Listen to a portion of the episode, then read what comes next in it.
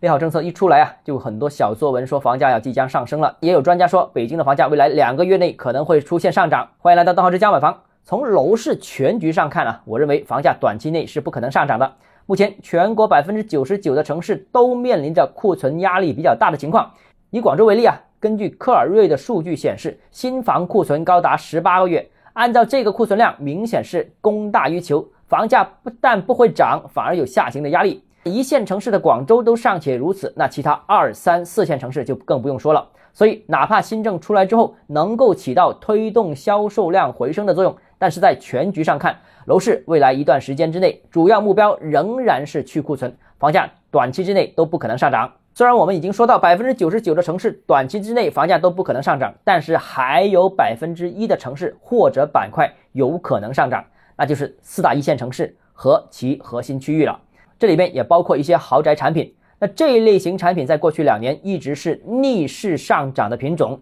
在新的政策利好加持之下，这类产品不排除会再次出现价格率先反弹的情况。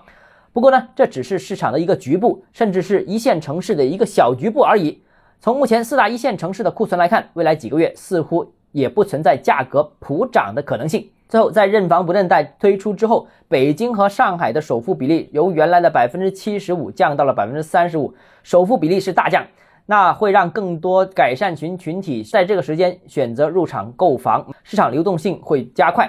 那成交量也会增加。像我上面所说的大城市核心区域的品质房源，可能也会出现价格上涨的情况，因为这类房源总量是比较有限的，这是由于它的稀缺性所决定的。但有专家说，它整体涨幅能达到百分之十，甚至百分之十以上，这个我觉得现在还很难判断。好，今天节目到这里。如果你个人购房有一些疑问，想跟我交流的话，欢迎私信我，或者添加我个人微信，账号是加买房六个字拼音首字母小写，就是微信号 d h e z j m f。想提高财富管理认知，请关注我，也欢迎评论、点赞、转发。